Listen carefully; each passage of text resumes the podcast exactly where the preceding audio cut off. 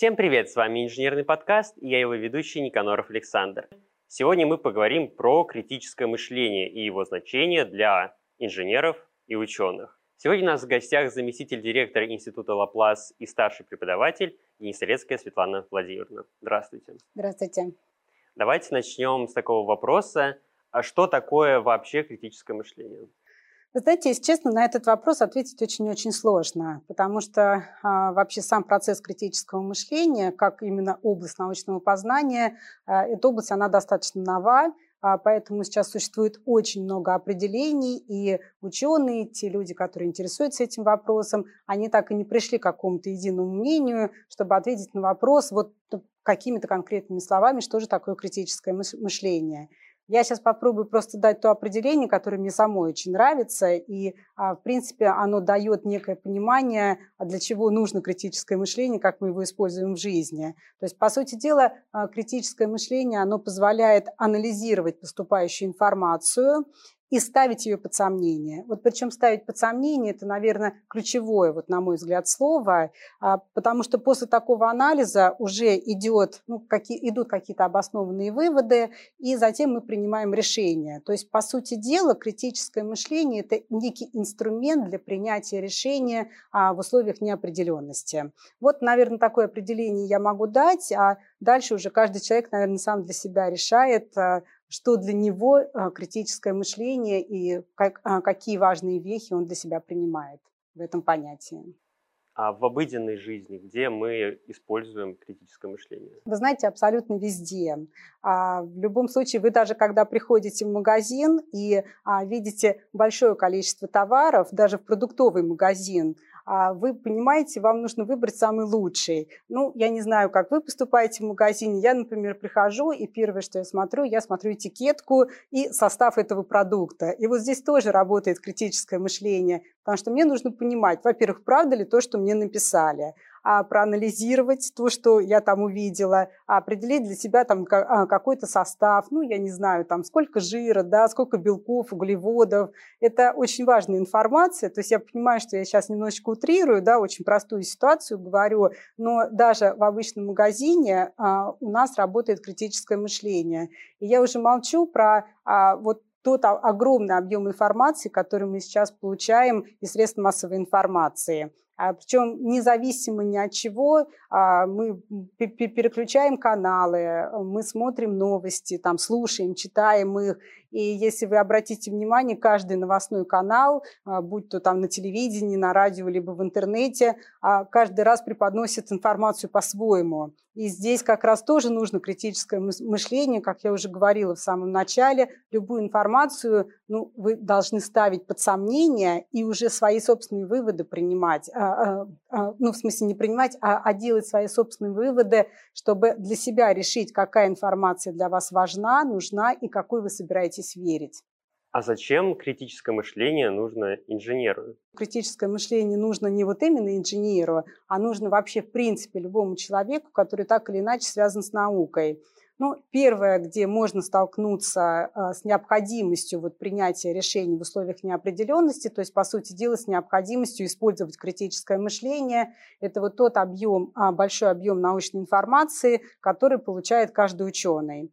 А мы знаем, вы сами знаете, что для того, чтобы скажем так, что-то сделать в науке, вы должны сначала проанализировать очень большой объем научной информации. И, в общем-то, не всегда эта информация, к большому сожалению, а, бывает, ну, скажем так, правильной, правдивой, потому что, ну, к, к сожалению, это не только в научном мире, это абсолютно везде – а, люди, а, ну, скажем так, преподносят какую-то информацию в соответствии со своими там, текущими убеждениями, будем так говорить. И мир а, знал немало примеров, когда действительно выпускались какие-то публикации, а потом они же опротестовывались, причем иногда бывало, что самими же авторами.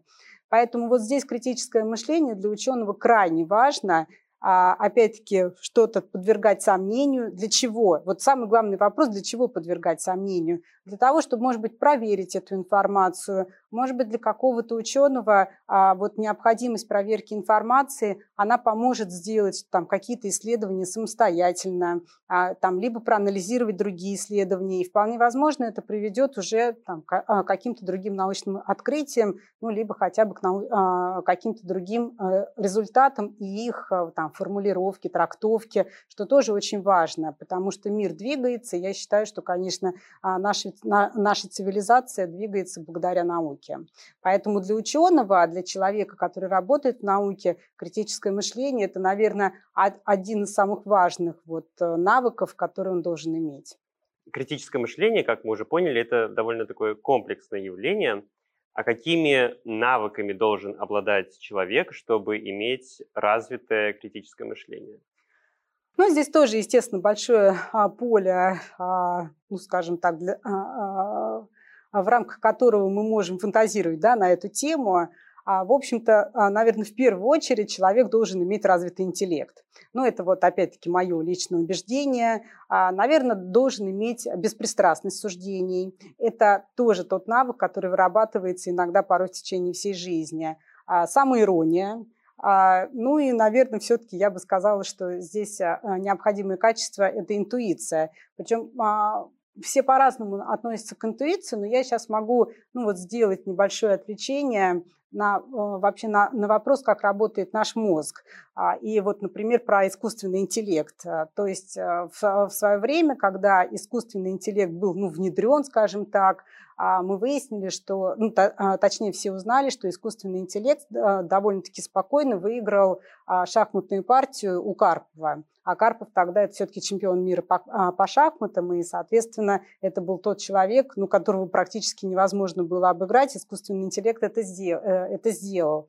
Так вот, тогда ученые подумали, что шахматы, ну, в общем-то, да, несмотря на сложность, это игра, которая имеет, ну, какие-то разные просто, а, ну, ходы и все. То есть это просто, а, это просто перебор каких-то ходов. И тогда вспомнили про игру Го. А, это игра, в которой нужна не только логика, но и интуиция. Ну, я просто сразу забегая вперед, могу сказать, что, к сожалению, искусственный интеллект обыграл тоже чемпиона мира по ГО мы, мы с этим столкнулись, это, да, э, это некая фактология, но тем не менее, а, когда человек принимает решение, он, это, это действительно многофакторный процесс, а, и здесь э, нужны, вот, как я уже говорила, такие качества, как вот а, беспристрастность, логика и, еще раз повторюсь, все-таки интуиция. Это, наверное, ну, то, то, что мне кажется важным, по крайней мере. То есть у искусственного интеллекта есть интуиция. А вот никто не знает, понимаете, все как раз идут. это, э, это тот вопрос, который тоже можно обсуждать. И, кстати говоря, тема искусственного интеллекта очень интересная тема. И вот здесь критическое мышление, наверное, очень важно, потому что а, действительно а, развитие искусственного интеллекта сейчас идет а, ну, скажем так, семимильными шагами. Мы с этим столкнулись, и вот об этом уже многие ученые говорят. Ну, в частности, я могу процитировать тоже а, а, Татьяну Черниговскую, которая э, известный ученый, психотерапевт, нейрофизиолог, который, который нам говорит о том, что благодаря искусственному интеллекту мир вокруг нас изменился, и все, это уже необратимый процесс пошел. И все-таки, наверное, человеку сейчас приходится бороться вот с искусственным интеллектом, и, наверное, вот критическое мышление, критическое восприятие действительности а, того, что происходит, ну, я очень надеюсь, что поможет нам все-таки выиграть эту битву, потому что хочется остаться человеком. А вы упомянули самоиронию. А каков ее вклад в критическое мышление? Ну, здесь самоирония, понимаете, а, как, когда вы принимаете решение, как я уже говорила, в условиях а, неопределенности, бывают такие ситуации, когда вы вынуждены признать свою неправоту. И вот здесь самая ирония, она все-таки очень помогает, потому что это, ну, мы же, нам же все время кажется, что мы правы, что мы самые лучшие, наше мнение, наши суждения самые правильные. А, к сожалению, это не всегда так. И вот самая ирония помогает признать а, вот а, результаты критического мышления, результаты критического анализа и просто самому, самому себе сказать, да, вот здесь я не прав, но я готов двигаться дальше, я готов развиваться, ну и, соответственно, получать там какие-то другие результаты. Ну, вот это, наверное, то, а, а, то качество, которое просто помогает а, быть в критическом мышлении, ну, не скажу самым лучшим, но, по крайней мере, достичь профессионализма в этом. Как появился ваш курс, посвященный критическому мышлению? А, вы знаете, это был долгий процесс, к которому мы сами очень долго шли. А, началось все с того, что, ну, скажем так, те, студент, а, те абитуриенты, которые приходят в МИФИ, вот в частности в Институт Лаплас, это абитуриенты, которые прошли очень тяжелую школу, то есть тяжелую школу Олимпиад, тяжелую школу ну, действительно э, серьезной подготовки к единому государственному экзамену. И э, когда они уже приходили в МИФИ, ну, так, я, я не хочу никого обидеть, но тем не менее а, возникала такая ситуация, когда а, студентам уже казалось, что, в общем-то, они все знают, и свою звезду с неба они уже, собственно говоря, достали. Но а, в МИФИ, как вы, наверное, уже знаете, программа очень тяжелая, и очень быстро студенты понимали, что это не так. И здесь нужна была вот некая помощь, что как раз вот то, что, о чем я говорила в самом начале, вот а, научить студентов а, критически осмысливать ситуацию, происходящее, опять-таки вот самая ирония, про которую мы говорили, и мы подумали, что вот как раз курс по критическому мышлению был бы здесь очень полезен для них. А, честно могу сказать, что мы обратились к коллегам из Санкт-Петербургского госуниверситета, поскольку у них этот курс был внедрен уже достаточно давно, и а, нам просто-напросто пришлось его разработать на основе того курса, но уже а, серьезно адаптируя его под наших вот физиков и математиков. Изначально этот курс был внедрен только для студентов Института лазерных плазменных технологий, вот Института Лаплас, но сейчас мы уже пошли дальше. Э, дальше сейчас этот курс заявлен как коллективный для всего университета.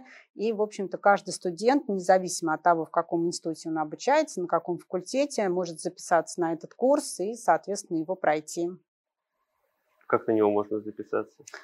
А, слушайте, ну я-то, честно говоря, да, преподаватель. А, насколько я знаю, что в начале каждого семестра открывается запись на элективные курсы. То есть каждый семестр студент, видя, а, ну, скажем, то, а, то, что предлагается в качестве элективов, должен выбрать какой-то один курс, а, ну, то, то, что студенту больше всего нравится, то здесь просто нужно в своих личных кабинетах следить за вот этой записью, ну и, соответственно, его выбирать.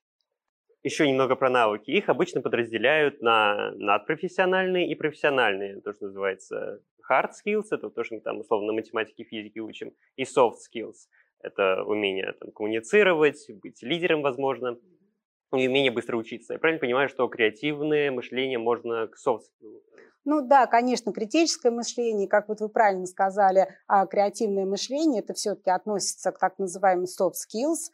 А, и а, сейчас как раз а, то время, когда и работодатели начали обращать внимание на вот эти soft skills, просто потому что профессиональным навыкам можно научить ну, э, скажем так, и на рабочем месте в том числе. То есть понятно, что человек поступает в университет, получает очень большой, очень большой объем знаний, но если у него нет вот таких навыков, даже не обязательно лидерских качеств, да, а навыков вот анализировать ситуацию, как, ну, как мы уже говорили, да, то есть ее осмыслять, э, коммуницировать с людьми, это вот я сейчас начинаю просто перечислять так называемые надпрофессиональные навыки, то, по сути дела, он становится не совсем интересен для работодателя, то есть из-за того, что он просто не может а, релевантно употребить все эти знания, которые получил в университете и, возможно, получит на рабочем месте. Поэтому сейчас этим, э, э, этому действительно большое внимание уделяется, и в, университетах стали внедряться уже отдельные курсы, и вот наш как раз университет, он тоже не является исключением,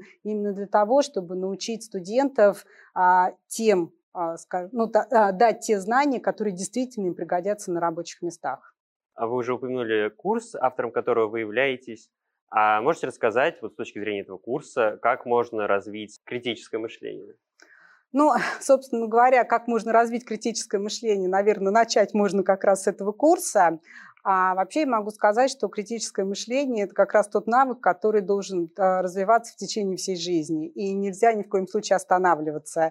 То есть как, когда мы разрабатывали этот курс, а, и мы его сознательно внедряем именно на первом курсе бакалавриата, то есть в самом начале обучения, мы предполагаем, что студенты его пройдут, но потом будут двигаться дальше уже самостоятельно. А, мы даем какой-то, ну просто не, а, даем некую путевку, говорим, как это можно сделать. И для этого существует много всяких разных упражнений. Ну, одно, например, из тех упражнений, которые вот я использую в рамках своего курса, это так называемое пятиминутное письмо. А, как бы это ни звучало, а, прекраснейший навык формулирования собственных мыслей и, а, скажем, некая попытка задуматься над тем потоком сознания, который у нас постоянно в голове происходит. Ну, я вот, например, в качестве примера могу вам сказать, что а, даже в моменты отдыха, когда вам хочется просто вот от, все от себя отринуть, а, ваш мозг все равно а, анализирует какую-то информацию, вы о чем-то думаете. Вот если вы научитесь это, научитесь это делать структурно, то вот считайте, вы уже сделали очень большой шаг э, к, к тому, чтобы быть профессионалом в критическом мышлении. А, вот что такое пятиминутное письмо? Это я просто прошу студентов написать в течение пяти минут, не останавливаясь, излагать свои мысли на бумаге на какую-то заданную тему. И просто вижу по своим студентам, что если в начале а, студенты либо вообще не могут ничего написать, потому что происходит какой-то ступор, либо они не могут остановиться. То есть они не могут написать там свои мысли в течение пяти минут. Но к окончанию курса, как правило, все уже начинают с этим справляться, и сами студенты говорят, что действительно вот появляется вот эта структурность. А потом еще существует очень много ну, таких упражнений, которые там мне, а, мне кажутся интересными. А, ну, тоже могу, скажем так, рассказать о таком упражнении. Оно тоже одно из моих самых любимых. Это я, например, прошу написать э, рассказ по какой-то картине, но при этом рассказ на тему, что я не вижу. Потому что то, что вы видите на картине, написать очень легко. Вы просто смотрите и описываете. А вот написать, что я не вижу, здесь уже начинает работа, э, работать не только критическое мышление, а вот как раз и, твор, и творческий такой подход. Они, э, вот эти навыки, на мой взгляд, находятся просто очень, э, очень рядом. Ну и такие вещи, как а, обсуждение каких-то а, злободневных тем, то есть а, дискуссия на эти темы, подбор аргументов. Ну, это уже, знаете, то, что называется must-have в этом курсе. Это происходит там, в обязательном режиме, а студенты действительно в это включаются и таким образом научаются каждый раз поступающую информацию анализировать, выстраивать свои доводы, ну и, соответственно, принимать решения про вот это упражнение пятиминутка. Я нечто похожее видел, правда, для ораторов, где нужно просто взять любую вещь вокруг тебя и пять минут, условно, про нее там говорить без умолку. Это, кстати говоря, другое упражнение, которое тоже есть в моем курсе, но здесь я просто прошу студентов а, говорить, ну, не в течение пяти минут, а в течение минуты, это действительно на заданную тему, причем, более того, я прошу, чтобы у них был какой-то связанный рассказ, то есть каждый следующий оратор должен а, основываться на том, что говорил предыдущий. Это очень сложное упражнение, но, как правило, студенты всегда его а, там с, трудом воспринимают, но в конце тоже всегда говорят, да, это было здорово, потому что они находятся в стрессовой ситуации, и вот э, это тоже, кстати говоря, очень хорошее упражнение, когда мы а, просто выводим а, человека из зоны комфорта, и в этот а, момент наш мозг просто-напросто научается вот просто существовать и, нормально функционировать в состоянии стресса. Это, кстати, тоже очень полезный навык. Он, вот, вот этот навык точно нам всегда пригодится в нашей жизни.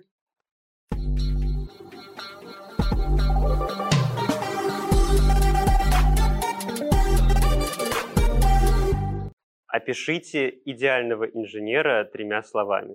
Я, наверное, смогу сказать э, двумя. Идеальный инженер – это выпускник МИФИ. Ну, если хотите тремя, давайте так. Идеальный инженер – это выпускник НИЯУ МИФИ. Ну, несмотря ни на что, и просто давайте так. Я все равно буду патриотом этого университета, хотя, честно признаюсь, я не заканчивала этот университет. Но поскольку я работаю, я делаю все для того, чтобы этот университет, а, в общем-то, процветал, чтобы те ребята, которые выходили а, из стен нашего университета, действительно были универсальными специалистами, универсальными инженерами. А какими уже они там будут, в какой области они будут развиваться, это уже не так важно, потому что я уверена, что те знания, которые они получают, и в том числе благодаря этому курсу, курсу критического мышления, они, это просто те кирпичики, из которых получаются настоящие профессионалы.